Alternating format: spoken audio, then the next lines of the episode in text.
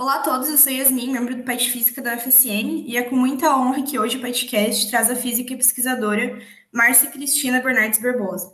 Ela possui sua graduação, mestrado e doutorado pela Universidade Federal do Rio Grande do Sul e é professora titular do Instituto de Física da mesma instituição. Além disso, é bolsista de produtividade em pesquisa CNPq nível 1B e atua como diretora da Academia Brasileira de Ciências, onde em 2018 recebeu a presidência é, recebeu da presidência da República a medalha do mérito científico como comendadora. Já em 2019, ela foi eleita membro da Academia Mundial de Ciências. A Márcia tem experiência na área de física da matéria condensada, atuando principalmente em água e no uso de suas anomalias para processos físicos e biológicos. A partir desse estudo, ela foi premiada em 2013 com o Prêmio L'Oréal Unesco de Mulheres nas Ciências Físicas e o Prêmio Cláudia em Ciência. Em 2020, ela foi mencionada pela ONU Mulheres como uma das sete cientistas que moldam o mundo, e foi eleita pela revista Forbes como uma das 20 mulheres mais influentes do Brasil. Eu sou Heloísa, também membro do PET Física. Bem-vinda, Márcia. Oi, é um prazer estar conversando aqui com as meninas. Espero que essa conversa dê muito match e as pessoas tenham ideias geniais a partir desse bate-papo.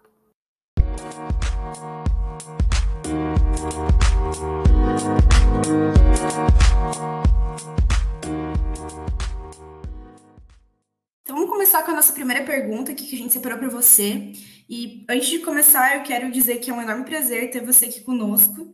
Você é uma das mulheres mais inspiradoras que a gente tem atualmente no Brasil, né? Então, para começar, eu gostaria de fazer aquela pergunta mais clichê, que é o que te levou a escolher a física como uma possível carreira? Duas coisas. Primeiro, quando eu era criança, meu pai é eletricista, e aí eu acompanhava ele em tudo que ele consertava dentro de casa, e ele ia me explicando esse mundo, como as coisas funcionavam. E entender como as coisas funcionam me dava, me dava, me dá e sempre me dará muita alegria mais velha na escola pública, sim, eu vim da escola pública brasileira. Na escola pública, uh, o diretor da escola me convidou para à noite, eu morava pertinho da escola, montar o laboratório uh, em que à tarde os estudantes faziam experimentos. E ao montar, ao aprender a conversar com os professores quando eu tinha dúvidas, as grandes emoções que foram, por exemplo, quando eu resolvi montar um, um forno elétrico com tijolos e colocando uma resistência de chuveiro para secar as amostras em química, e quando eu coloquei a eletricidade abaixo da escola ao fazer isso equivocadamente, e corrigi, e nunca o diretor descobriu isso, que fui eu que coloquei a eletricidade, toda essa emoção de ter um desafio, descobrir como é que faz, entender, entender os processos, eu queria ter para o resto da minha vida, eu identifiquei que em física eu poderia ter essa emoção. E agora, partindo um pouquinho mais da sua carreira, ali quando você entrou de fato no curso, você sempre se interessou pela mesma linha de pesquisa? Porque às vezes é meio comum até, não, não tão comum, mas às vezes acontece a pessoa mudar de área do fim da graduação para o mestrado, doutorado, e uh, essa vontade sempre esteve presente na graduação, mestrado, doutorado? Não, eu mudei muito. Eu comecei na minha graduação, eu fiz iniciação científica uh, na área de física nuclear, calculando uma coisa que dá um trabalho calcular um tremendo, que é coeficiente Clebsch-Gordon. Tá? Nessa, imagine um tempo sem computador, em que a gente fazia as contas tudo à mão. Imaginem isso, que a gente datilografava as coisas à máquina. Pois é, esse o tempo. Não, não tinham dinossauros na Terra, porque dinossauros nunca coincidiram com seres humanos. Mas assim, a gente estava perto lá do início pré-histórico. Então, assim, nesse momento, eu tive uma grande experiência que eu trabalhei com uma mulher. Era uma coisa árida, e através de trabalhar com ela, eu descobri como tem preconceito contra as mulheres, porque eu visualizava o que ela sofria uh, com as pessoas que dominavam e tinham poder. Ela terminou indo para a administração, achou, deixou de fazer física, uma pessoa brilhante, mas que cansou daquela batalha. Quando eu entro no mestrado, eu tenho uma oportunidade. Às vezes a gente não se atira, ah, eu tenho uma paixão por esse assunto, vou me atirar nesse assunto. Não, eu olhava oportunidades. Surgiu uma oportunidade de uma pessoa que estava vindo do exterior com ideias novas, numa técnica, de novo, caneta e papel, né? Fazendo quantos eu digo, não, vou trabalhar com essa pessoa. Essa pessoa não era. Normalmente os estudantes gostam de trabalhar com pessoas queridas, fofas, etc. Eu não era uma pessoa querida e fofa, era uma pessoa super educada, super culto, mas não era fofinha, era difícil de trabalhar, porque era difícil entender o que ele fazia. Mas o meu interesse era aprender alguma coisa nova. Tá? E eu fui a primeira estudante de mestrado e a primeira estudante de doutorado nessa área de pesquisa que usava essa técnica chamada grupo de renormalização para entender transições de fase. Transições de fase é isso que a água vira gelo, esse tipo de coisa chama-se transições de fase. Aprendi a técnica e essa técnica abriu as portas para eu ir para o exterior para um grupo muito importante. Vocês estão vendo assim? É tudo uma escaladinha. Uh, fui, terminei o doutorado, uma época em que as pessoas terminavam o doutorado já quase que se empregavam no meio do doutorado, não foi o meu caso, porque eu optei por não me vincular e ir imediatamente muito jovem para o exterior. Acho isso muito importante. Às vezes não dá, às vezes tu tem que trabalhar e ganhar, mas quem puder, termina o doutorado e vá se expor a uma outra experiência, que é a experiência internacional. E aí fui trabalhar novamente com uma pessoa que me tirou daquela zona de conforto, que era fazer grupo de renormalização, e me jogou em outro tipo de sistema, que eram misturas de água, óleo e detergente. Era uma época que tinha grandes crises de petróleo no mundo, e uma maneira de extrair mais petróleo é colocar uma espécie de detergente, água quente nas rochas.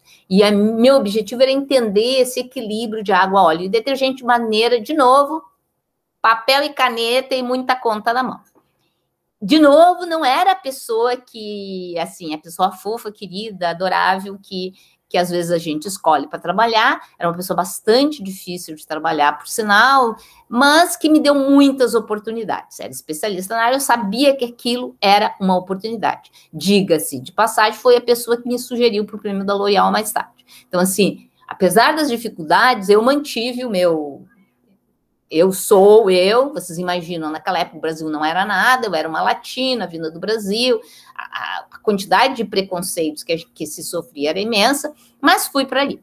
Volto para o Brasil e pulo para outra área, por quê? Porque surgiu uma oportunidade. Tinha uma pessoa interessante para colaborar que trabalhava naquela época com um certo tipo específico de, de sistemas, eu disse, não, vamos juntar isso que eu sei, isso que tu sabes, e vamos mergulhar nessa área nova. Então, assim, ao longo da carreira, eu fui mov me movendo no sentido da oportunidade. Ah, a oportunidade que me daria visibilidade, e também mudei de técnica. Chegou um momento no meio da minha carreira que eu disse, agora eu vou aprender a trabalhar com computador e vou mudar a área de pesquisa. Então, assim, a gente tem que se desafiando e mudando e se explorando quando se gosta. Tem pessoas que passam a vida toda estudando um único objeto de pesquisa, não é o meu caso, eu sou uma pessoa muito inquieta, então eu tenho essa necessidade de ir explorando outras coisas.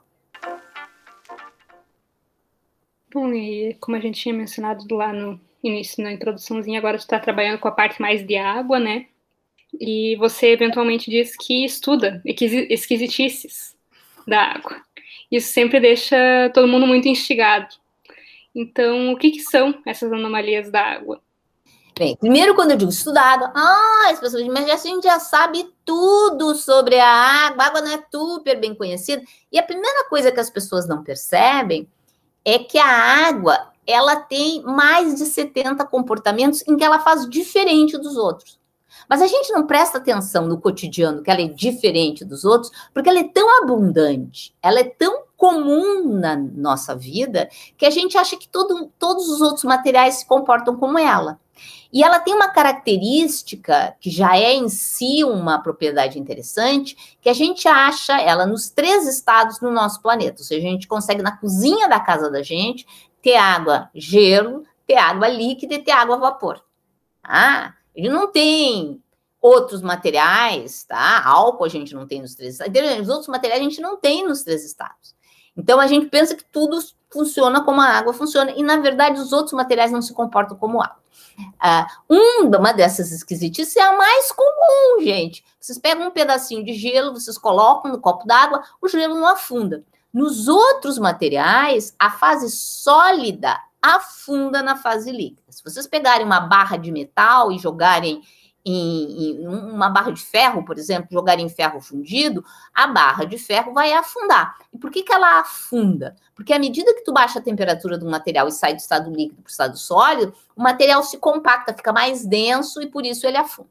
Tá? E a água não, ela abre quando vai para o estado sólido, ela fica, porque ela faz as ligações de hidrogênio que fazem ela expandir, e com isso ela flutua. Nota que isso é uma, tem 70. E cada uma dessas propriedades, em algum instante da nossa história, teve um papel importante, ser anômala. Então eu me, sempre me pergunto, será que eu não consigo utilizar alguma anomalia da água para fazer alguma coisa interessante? Afinal, o gelo flutuar em água não é bom só para os drinks, não, gente. O gelo flutuar em água é importante para a manutenção da vida quando tem temperaturas abaixo de zero, porque forma aquela camadinha de gelo e os peixinhos ficam lá embaixo daquela camadinha de gelo e sobrevive a vida, mesmo em subtemperaturas, como aconteceu em vários estágios da história da humanidade. Então, assim, nossa, ela tem um monte dessas propriedades super instigantes e a gente estuda essas propriedades usando diversas técnicas, mas muito particularmente uma coisa chamada simulação. Simulação é, em vez de eu ir para um laboratório, eu finjo as propriedades numa espécie de videogame das moléculas de água. Inclusive, eu lembro quando você comentou sobre as esquisitices da água, quando você deu uma palestra no FSM no início de 2020. E me chamou muita atenção, porque eu nunca tinha parado para pensar sobre isso. E até me veio uma crise existencial, um dia eu fui esquentar água e fiquei assim, nossa, mas como pode, né? A gente usar tanto água, ser algo rotineiro, e ser algo tão, tão diferente, né? A gente não imagina isso. Então, além da sua linha de pesquisa ser tão legal, ela pode contribuir para a resolução de um problema importantíssimo, que é a escassez da água, visto que o superfluxo da água, uma anomalia, ela poderia otimizar a dessalinização. É, você poderia explicar um pouquinho sobre é, o que, que, é esse superfluxo e por que, que a água ajudaria nessa dessalinização? Tá, primeiro vamos começar explicando por que, que tem escassez de água. A gente tem 70% do planeta ah, é coberto de água, então tem muita água. Só que a maioria dessa água, tá? 97,5% dessa água, quase toda ela, é salgada. Depois tem um monte de água subterrânea, tá? E tem um monte de água congelada. E, e, a má notícia é que quando degelar, o aquecimento global está fazendo isso, está degelando, ela vira salgada, porque ela vai para o oceano. Então a gente está com um sério problema. Hoje no mundo, uma em cada seis pessoas vivem em uma região de estresse hídrico, ou seja, profunda falta de água. E isso vai piorar com o tempo. Há propostas que em 2030 nós vamos ter metade da população do planeta vivendo em estresse hídrico. Então temos um grande problema de estresse hídrico. Uma das técnicas utilizadas hoje para conseguir ter mais água ah, é utilizar água do mar fazer um processo de tirar o sal, porque a gente não pode nem beber água salgada e nem pode plantar com água salgada, tá? tirar o sal e aí a gente tem água, uh, água potável. O problema desse processo é que ele é muito caro. Ele já é feito no mundo e vocês não vão ver a cada esquina uma planta de dessalinização. Ele é muito caro porque requer, como a água adora o sal, tem uma relação de profunda paixão com o sal e a razão de ser muito simples, a água é polar, e o sal tem carga, então aquelas moléculas que têm mais e menos ficam rodeando e abraçando o sal, e a gente sabe muito bem disso porque em uma região úmida como é o Rio Grande do Sul, os saleiros uh, ficam muito úmidos, e quando ficam úmidos é porque colocaram arroz dentro, porque o arroz também puxa um pouquinho dessa água. Então, assim, nós temos esse problema dessa paixão. Essa paixão significa que eu separar esses dois, eu gasto muita energia. Então, hoje em dia, isso é feito com o processo de salinização, Uh, são vários tipos, mas os dois principais é destilação. Destilação é aquilo que a gente faz no laboratório de ferver a água, usa o vapor, aí o vapor atinge uma região fria e depois coleta a água do outro lado. Acho no ensino médio vocês devem ter feito esse processo. Ele é muito caro, porque ele gasta muita energia para ferver essa água. E o outro processo é osmose reversa. O que é osmose reversa? É tu fazer um filtro com furinhos pequenos, tu empurra a água com sal e passa a água e não passa o sal. Nas plantas normais, tu tem que fazer isso muitas vezes, até limpar essa água. E isso significa que eu tenho que gastar muita pressão, e pressão significa energia, custo. Uma ideia que surgiu mais recentemente é o fato da água, por exemplo, a osmose reversa, como é usada hoje em dia, e a destilação, não usam nenhuma propriedade anômala da água. Eu poderia fazer osmose reversa com álcool misturado com algum material, ou metanol misturado com uma, algum meta, material, ou seja, não usa propriedade, é o mesmo processo. A gente não tem nada de novo. Então, o que, que a gente, o que, que se descobriu recentemente? Que quando eu ponho água em estruturas nanométricas, a água flui muito mais rápido do que deveria. Deveria significa o que as leis da hidrodinâmica dizem que tinha que acontecer. E sal não gosta de entrar em estruturas nanométricas. Por quê? Porque para entrar nesses buracos pequenos, o sal tem que tirar a camada de hidratação, que é a camada de água, tá? Que é uma espécie de visão sofisticado, e ele não quer largar o seu seu casaco maravilhoso para entrar dentro da estrutura nanométrica. Mas a água entra e ela flui muito rápido. Então, qual é a ideia? A ideia é usar agora filtros de tamanho nanométrico para fazer essa filtragem. Obviamente, construir filtros de tamanho nanométrico, não fiquem todos muito animados, não é tão fácil assim, porque teriam que construir metros e metros uh, de, de, de, superfícies com nanofuros de carbono, isso não é tão, tão fácil ainda de produzir. Mas a gente já pode prospectar que em se produzindo isso, se poderia reduzir em 10 vezes o custo de uma planta de dessalinização. Então, a possibilidade é muito animadora. Então, o que pessoas estão fazendo no, mundo inteiro, inclusive meu grupo? Procurando responder qual é o material mais interessante para fazer esse filtro, com furos nanométricos, que características ele tem que ter, que resistência ele tem que ter, porque vocês notam que esse material vai sofrer uma pressão muito grande.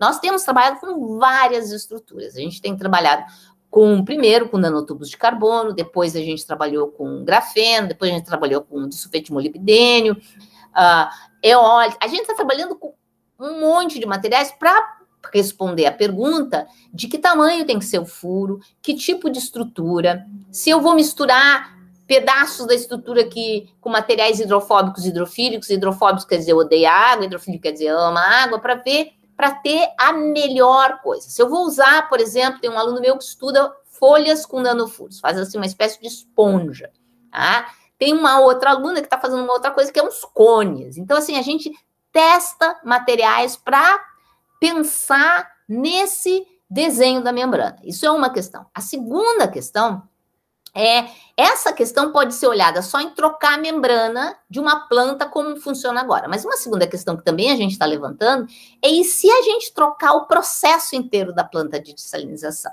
Isso é bem mais complexo. A gente pensa em, em estruturas exóticas, como pressão negativa, usar capilaridade, usar outras estruturas. Ou seja, é um campo muito aberto que envolve tanto questões fundamentais de física que é o comportamento dos materiais na, na, na ordem nanométrica, como questões de engenharia também. Então, a gente tem dentro do grupo colaborando, além de físicos, engenheiros físicos também, para tra trazer essa pegada da engenharia, da visão de, de ter um, um esquema uh, factível, né, que mais realista para a produção de, de, de salinização.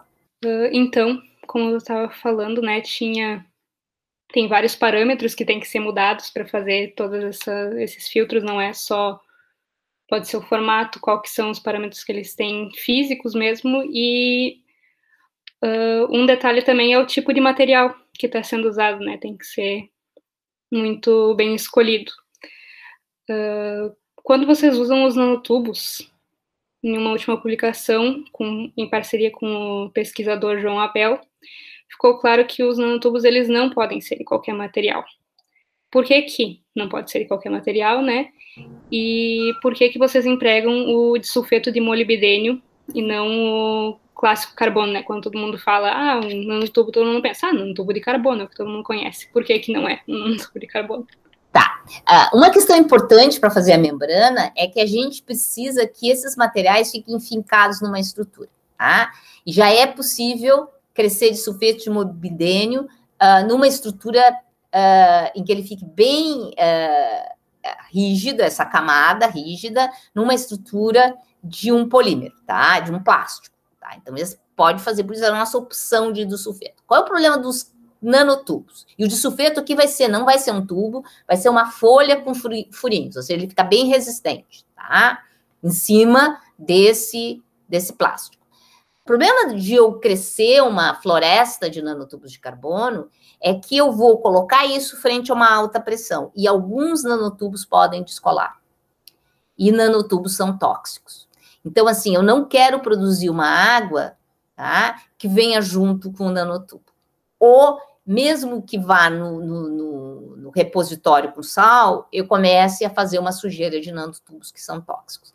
Então, assim, aí a gente, vamos dizer, é, ele é muito mais difícil de produzir de maneira segura, então nós optamos para ir para folhas de disulfeto de molibdênio, que tem uma vantagem sobre as folhas de grafeno, que é o fato de que elas têm melhor fluxo. A água passa muito melhor e rejeita muito mais o sal.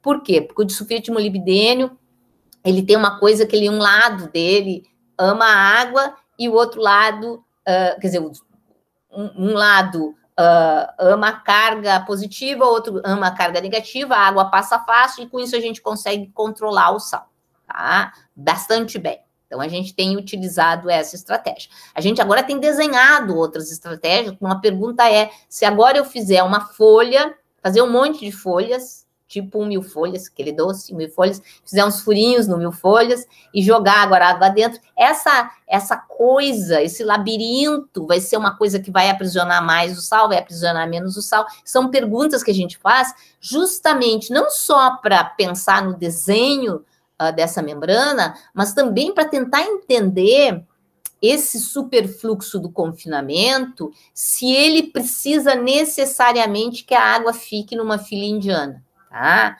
Se eu agora fizer uma fila que não é um atrás do outro, é uma fila mais parecendo os blocos do Carnaval da Bahia ou de Olinda, que faz um monte de curva, será que vai funcionar bem? Então, são perguntas que a gente se faz sobre essa questão do superfluxo e do nanoconfinamento, que é uma questão que tem um lado teórico importante, porque tem a ver com atrito, tá? Então, a água superflui porque eu fico quase sem atrito naquela região. Será que esse quase sem atrito é influenciado pelo caminho que eu estou fazendo? Entende? Que, que são os elementos que fazem essa diminuição de atrito são questões que a gente também está se levantando. Mudando agora um pouquinho de assunto, é, você também atua em questões de gênero e foi. Meu Deus, vou ter que começar de novo aqui. Mudando um pouquinho de assunto, você também atua na, nas questões de gênero e foi até premiada com a medalha Nicholson da American Physical Society em 2009. Pensando nisso, como que você declara a representatividade das mulheres nos postos científicos? Você acha que influencia a desigualdade de gênero na carreira científica? Muito. Ah, e assim, como é que eu vejo isso? Eu tenho, eu, eu, eu sou duas pessoas hoje em dia, eu brinco, até mais.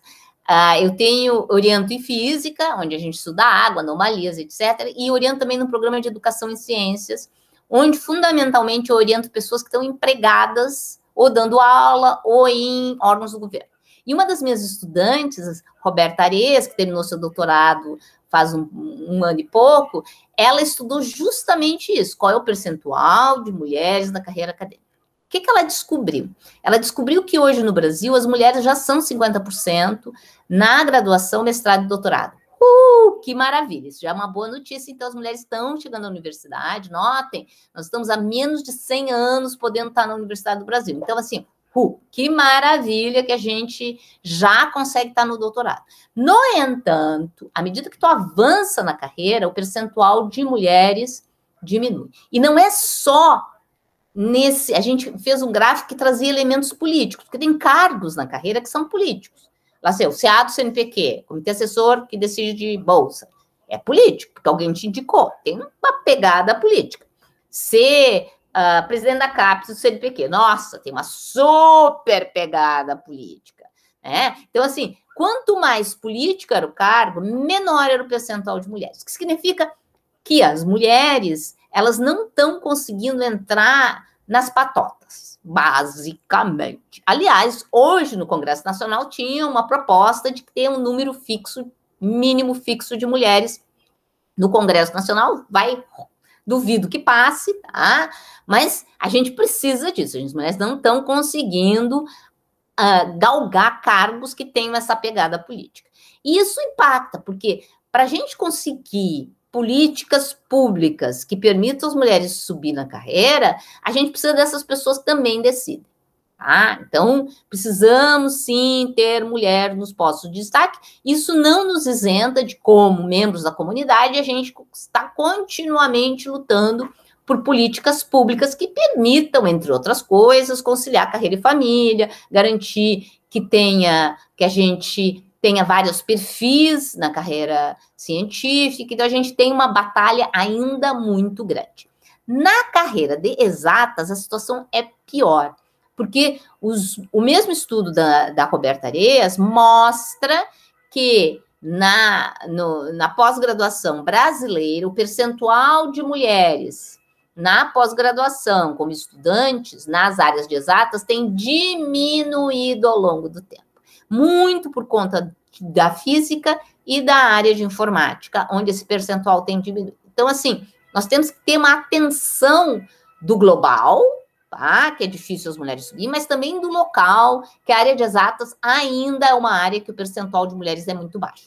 Esse detalhe da, de ter mais mulheres no curso, a gente estava dando uma estudada sobre isso no, na UFSM, no PET mesmo, e uh, no início bem de todos os tempos. A gente uh, foi feito um estudo de quantas mulheres tem no curso de física estão se formando no curso de física da UFSM, né? E daí, bem lá no início, era nos 40%, mais ou menos assim, agora nós já estamos que nem no, no que tu falou, nós estamos finalmente nos 50% das mulheres se formando, né? Então, é um detalhe 50% é metade que já é muito bom, né? Mas poderia ser mais. Enfim.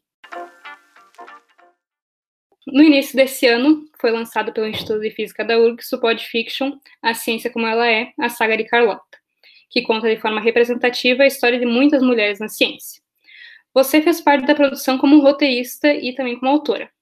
Como que foi participar desse projeto e quais vivências que te inspiraram ao escrever? Deixa eu começar antes a origem do projeto. Esse projeto ele começa com um convite, eu acho, em 2016, para eu e a Carolina Brito irmos a um Pint of Science falar sobre mulheres na ciência. Quando a gente viu isso, a gente estava cansada já de falar, Enio, há 20 anos eu trabalho com o tema de mulheres na ciência, estatística, dados, apresentações. Mas era um pint, é num bar, gente, num bar. Não tem PowerPoint no bar. E pensa, como é que nós vamos apresentar, Cacá? Aí surgiu essa ideia da gente fazer uh, um stand-up comedy. Tá? Eu adoro assistir pela TV, esses humoristas que vão lá para frente e fazem piadinhas, tá? Até eu e tinha tido umas ideias muito doidas, porque eu sou a doida da dupla, mas aí finalmente a gente convergiu para a história de Carlota. Por que Carlota? Porque eu ficava chamando de Carolina, porque a minha aqui é a, a, a, a história de uma, de uma cientista da infância até a idade adulta. Eu faria os papéis de quem e, e ia convivendo com a Carolina, e a Carolina era a Carlota, para fazer um processo em que ela se descolava do personagem. E aí a gente conta assim, a interação da Carlota com a mãe, Carlota colega de sala, Carlota com o professor, Carlota. Essas histórias eram todas histórias nossas. Cada uma das histórias tinha acontecido com, ou comigo, ou com a Carolina. Tá? Todas as histórias. E entre um esquete e outro, a gente trazia dados. A gente, no começo, assim, eu, eu sou super empolgada com teatro. Aí, no começo, a, a, Cacá disse, é, vai ser divertido uma vez só. Mas aí a gente pegou gosto. E vou dizer, a Cacá pegou gosto pelas perucas. A gente começou a comprar peruca colorida. Eu acho que é frustração, porque a minha geração não podia pintar o cabelo de azul, tá? Nem a dela. Ela é mais, ela tem idade para ser minha filha, tá? Mesmo, e faz a minha filha nesse, nesse stand-up comedy e máscaras. A gente, quando vai em eventos juntos de física, a gente apresentou em inglês isso, então já fomos uh, censuradas num evento internacional, o maior evento de mecânica estatística, chegou meio no final, pediram para a gente parar, porque estava ofendendo muito. Porque, como são verídicas, as pessoas que viveram aquela situação que a gente estava descrevendo estavam na sala. Então, percebe que ah, dá um, uma atenção. Aí surgiu o edital do Serrapilheira para se fazer alguma coisa. E aí a Carolina disse: vou aplicar. Aí, depois de várias ideias, a gente tinha pensado, primeiro o, aí chamamos outras pessoas, né? Jefferson Arezon, Cristina Bonorino, Ricardo Severo, e assim, entre várias ideias muito doidas, uma era, nem vou dizer que o Jefferson vai dizer que eu estou espalhando ao mundo a ideia de fazer uma, uma fotonovela, uh, coisa bem de velho, né? Aí a gente teve a ideia de fazer uma radionovela, que é uma podfiction, um jeito moderno de chamar radionovela. E aí sentamos, começamos, juntamos as histórias que a gente tinha com outras histórias mas todas histórias verídicas.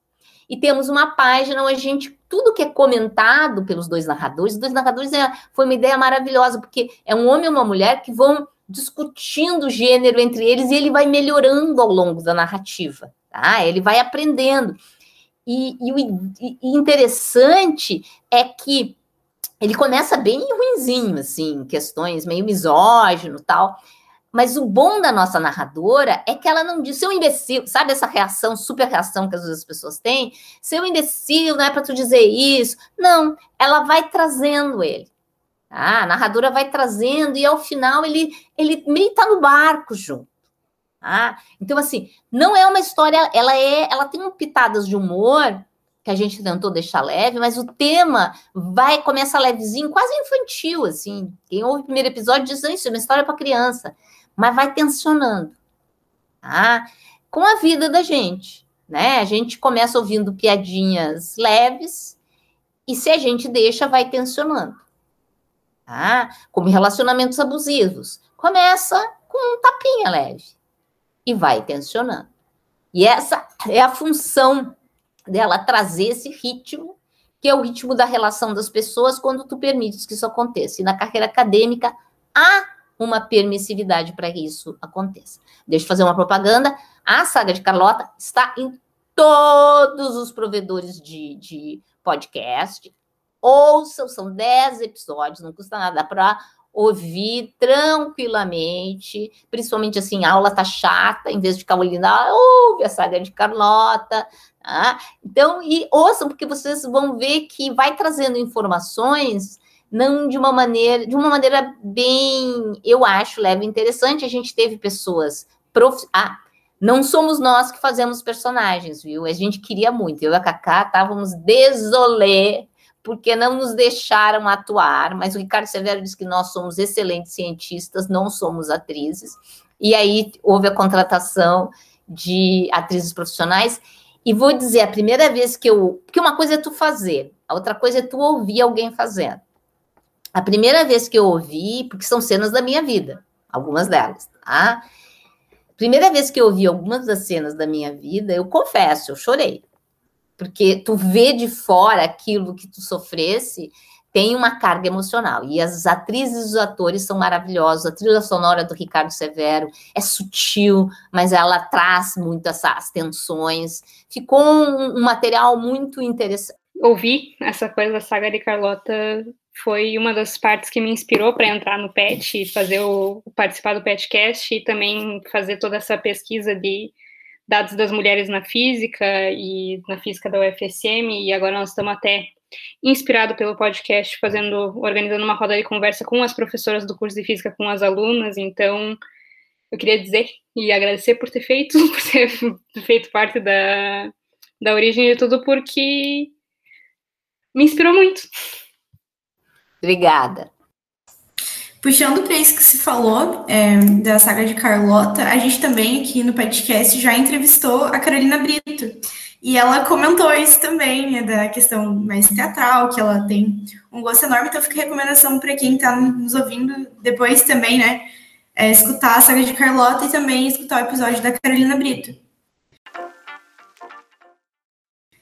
Você, Marcia Barbosa, é uma enorme influência para quem pretende seguir na carreira científica, sem dúvidas, e é uma inspiração muito forte para futuras grandes mulheres na ciência. Então, para finalizar, eu gostaria que você desse algumas das suas palavras, os conselhos para jovens cientistas ou para quem está escutando que talvez ainda esteja decidindo uma área para ingressar no ensino superior, enfim eu acho que assim, primeiro assim, a decisão do que, que tu vai fazer pelo resto da tua vida tem que ser alguma coisa que tu gosta de fazer. Eu gosto de dizer que ah, há três ingredientes que são fundamentais para qualquer coisa em ciência, mas em qualquer coisa, que são os três T's. Tem que ter talento para aquela coisa, então se tu acha que tem talento, que bom, tem que ter muito trabalho, não acho que amanhece com ideias maravilhosas, mas acima de tudo tem que ter tesão. Sem tesão, tu não vai em lugar nenhum. Então, tu tem que ter, gostar, te animar, dizer, ganhei cada vez que faz uma, consegue resolver um problema ou faz uma descoberta, tem que ter esse Também tem um ingrediente muito importante na carreira e na vida das pessoas, é que uh, nós vamos sempre enfrentar problemas. Tá? E enfrentar sozinho ou sozinha esses problemas é muito ruim. Isso leva a depressão, a isolamento. Uh, tem um ditado que diz que uh, sozinho tu vai mais rápido, mas junto a gente vai mais longe. E é isso que eu acho que a gente tem que ter. A gente tem que compartilhar, compartilhar os obstáculos, as vitórias, ter essa, essa noção de que a Torre de Marfim não existe mais, gente, na ciência. Nós agora trabalhamos em grandes bandos, é uma interconectividade total. E que se alguém, ao longo desse caminho de sofrer obstáculos, ou bullying, ou preconceito, fala com alguém e, e vão descobrir que daqui a pouco vocês são um exército que pode fazer uma grande revolução. Tá? Então, juntos e juntas podemos. Bom, então, em nome do PET Física, eu agradeço muito a sua participação nesse episódio do PetCast. Foi uma honra ter você como nosso convidado. Obrigada.